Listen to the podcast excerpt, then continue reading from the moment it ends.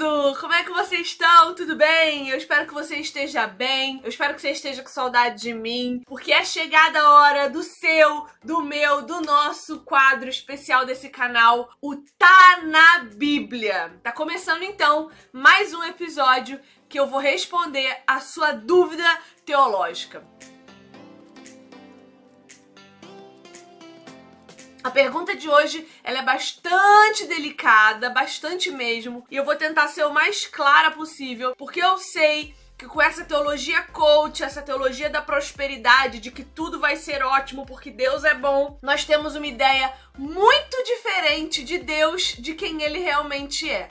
A pergunta hoje é: Deus odeia o pecado e ama o pecador? Tá na Bíblia? Vamos lá. Antes da gente começar, eu quero te pedir pra você não deixar de curtir esse vídeo aqui, pra você não deixar de se inscrever nesse canal, para você não perder nada, para continuar recebendo as novidades e participando de tudo que a gente faz com muito amor, com muito carinho, com muita dedicação para você, tá bom? Então já curte aí e já se inscreve. É bíblico então afirmar que Deus odeia o pecado, mas ama o pecador? Eu quero começar lendo com vocês um texto que está lá no Salmo 11, no verso 5, e eu vou ler na versão NTLH, que no meu entendimento expressa melhor o sentimento desse texto, tá bom? O texto diz assim: O Senhor examina os que lhe obedecem e também aqueles que são maus com todo o coração, ele detesta os que gostam de praticar violência. Quando a gente pensa esse texto, a gente precisa ter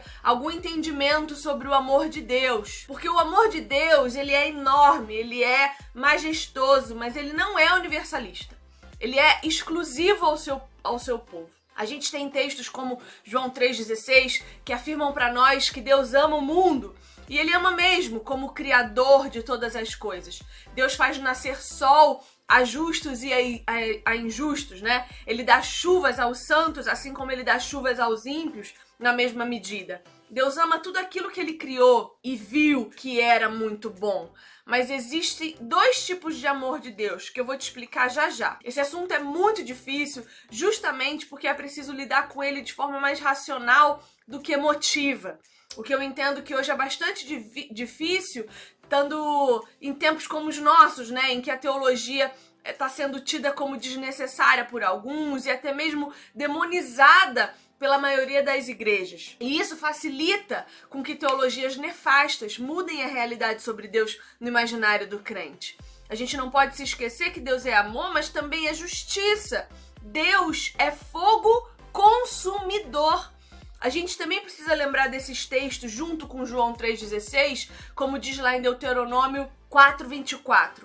Pois o Senhor, o seu Deus, é Deus zeloso, é fogo consumidor. Isaías 30, 27 vai dizer assim: Vejam, de longe vem o nome do Senhor com sua ira em chamas e densas nuvens de fumaça. Seus lábios são cheios de ira e sua língua é fogo consumidor. O autor de Hebreus vai nos lembrar disso novamente lá no, no, no, Novo Testamento. Ele vai dizer assim, Hebreus 12, 28 e 29. Portanto, já que estamos recebendo um reino inabalável, sejamos agradecidos e assim adoremos a Deus de modo aceitável, com reverência e temor, pois o nosso Deus é fogo consumidor. Portanto, o nosso Deus tratará cada um de acordo com as suas obras, porque sendo santo, ele é fogo consumidor. Abacuque vai dizer que os olhos de Deus são tão puros que não suportam ver o mal, não podem tolerar a maldade. Isso está lá em Abacuque 1,13. Deus não tem como um único atributo o amor. Não é só o amor que compõe quem Deus é. Ele é todos os atributos harmonicamente tanto o amor quanto a justiça, quanto a retidão e tudo o que faz de Deus perfeito em sua santidade. E quando a gente pensa no amor salvífico de Deus, aquele amor exclusivo aos que Deus dá a Cristo, aqueles por quem Cristo se entregou, o amor dado aos filhos de Deus, que é individual e de acordo com o beneplácito da vontade do Deus Pai, então a gente vê que Deus ama a todos, mas não salvará a todos. É impossível separar o pecado do pecador, porque Tiago vai dizer que o pecado nasce do nosso coração, é gerado em nós, é como um filho nosso. Veja o texto de Tiago, então, capítulo 1, 14 e 15. Cada um, porém, é tentado pela própria cobiça, sendo por esta arrastado e seduzido. Então a cobiça, tendo engravidado, dá à luz o pecado, e o pecado, após ter se consumado, gera morte. Quando Deus afirma, através do livro de Romanos, no capítulo 9, verso 13, que ele amou a Jacó, mas rejeitou Esaú, reproduzindo em Romanos o livro de Malaquias 1, que diz a mesma coisa, Deus está dizendo que já repudiava ali os atos pecaminosos de Esaú e faria cair sobre ele a sua ira. Quando a gente pensa na ira de Deus, no ódio de Deus, a gente tem que tomar também um cuidado, né? A gente precisa sempre lembrar que a ira dele não é como a nossa, injusta, né, cheia de raiva, de rancor, de mágoa, baseada em justiça própria caída, numa mente egoísta e maledicente, mas a ira de Deus é santa, justíssima e bondosa contra aqueles que não zelam pelas leis de Deus e por sua santidade. Então, quando a gente vai lá no Salmo 11, verso 5, Deus não diz que odeia a violência, mas que odeia aquele que ama e pratica a violência. No livro de Provérbios, capítulo 6, diz o seguinte para nós: O perverso não tem caráter. Anda de um lado para o outro dizendo coisas maldosas, pisca o olho, arrasta os pés e faz sinais com os dedos. Tem no coração o propósito de enganar, planeja sempre o mal e semeia discórdia.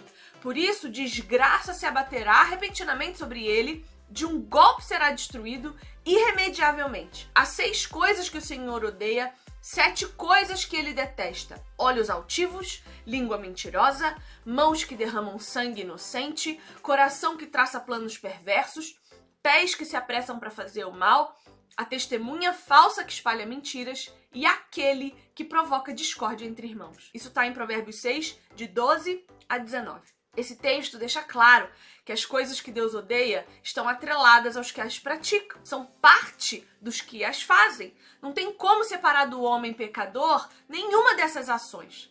Logo, Deus também odeia aqueles que as praticam.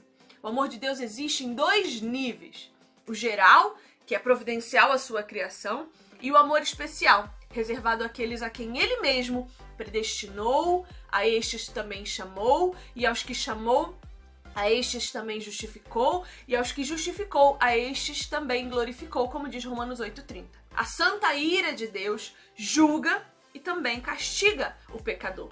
E nós que estamos em Cristo Jesus, que nascemos de novo nele, fomos lavados, fomos santificados, fomos justificados no nome do Senhor Jesus Cristo no Espírito de nosso Deus, como diz em 1 Coríntios 6,11. Embora ainda cometamos pecados sendo já feitos filhos, quando Deus olha para nós, ele vê a Cristo e a sua santidade, não mais a pecadores a quem ainda está depositada sobre os ombros a sua ira. Então, portanto, Deus ama os seus de forma especial e sobre os pecadores, os ímpios, ainda está depositada a ira dele.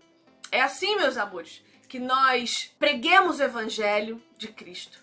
É por isso que a gente precisa fazer com que o nome de Deus seja glorificado e encontrar os eleitos para a pregação da palavra. A gente precisa levar o evangelho a todos quantos precisam ouvi-lo, para que o Senhor deposite sobre eles o seu amor salvífico e a ira que devia estar sobre eles passe a estar sobre os ombros de Jesus na cruz. Eu espero então ter esclarecido esse ponto para vocês mais que confundido, mas você pode deixar aqui o seu comentário, a sua pergunta ou também a sua sugestão de tema para o nosso TNB. A gente fica por aqui. Até o próximo episódio. Será que tá na Bíblia? Um beijo.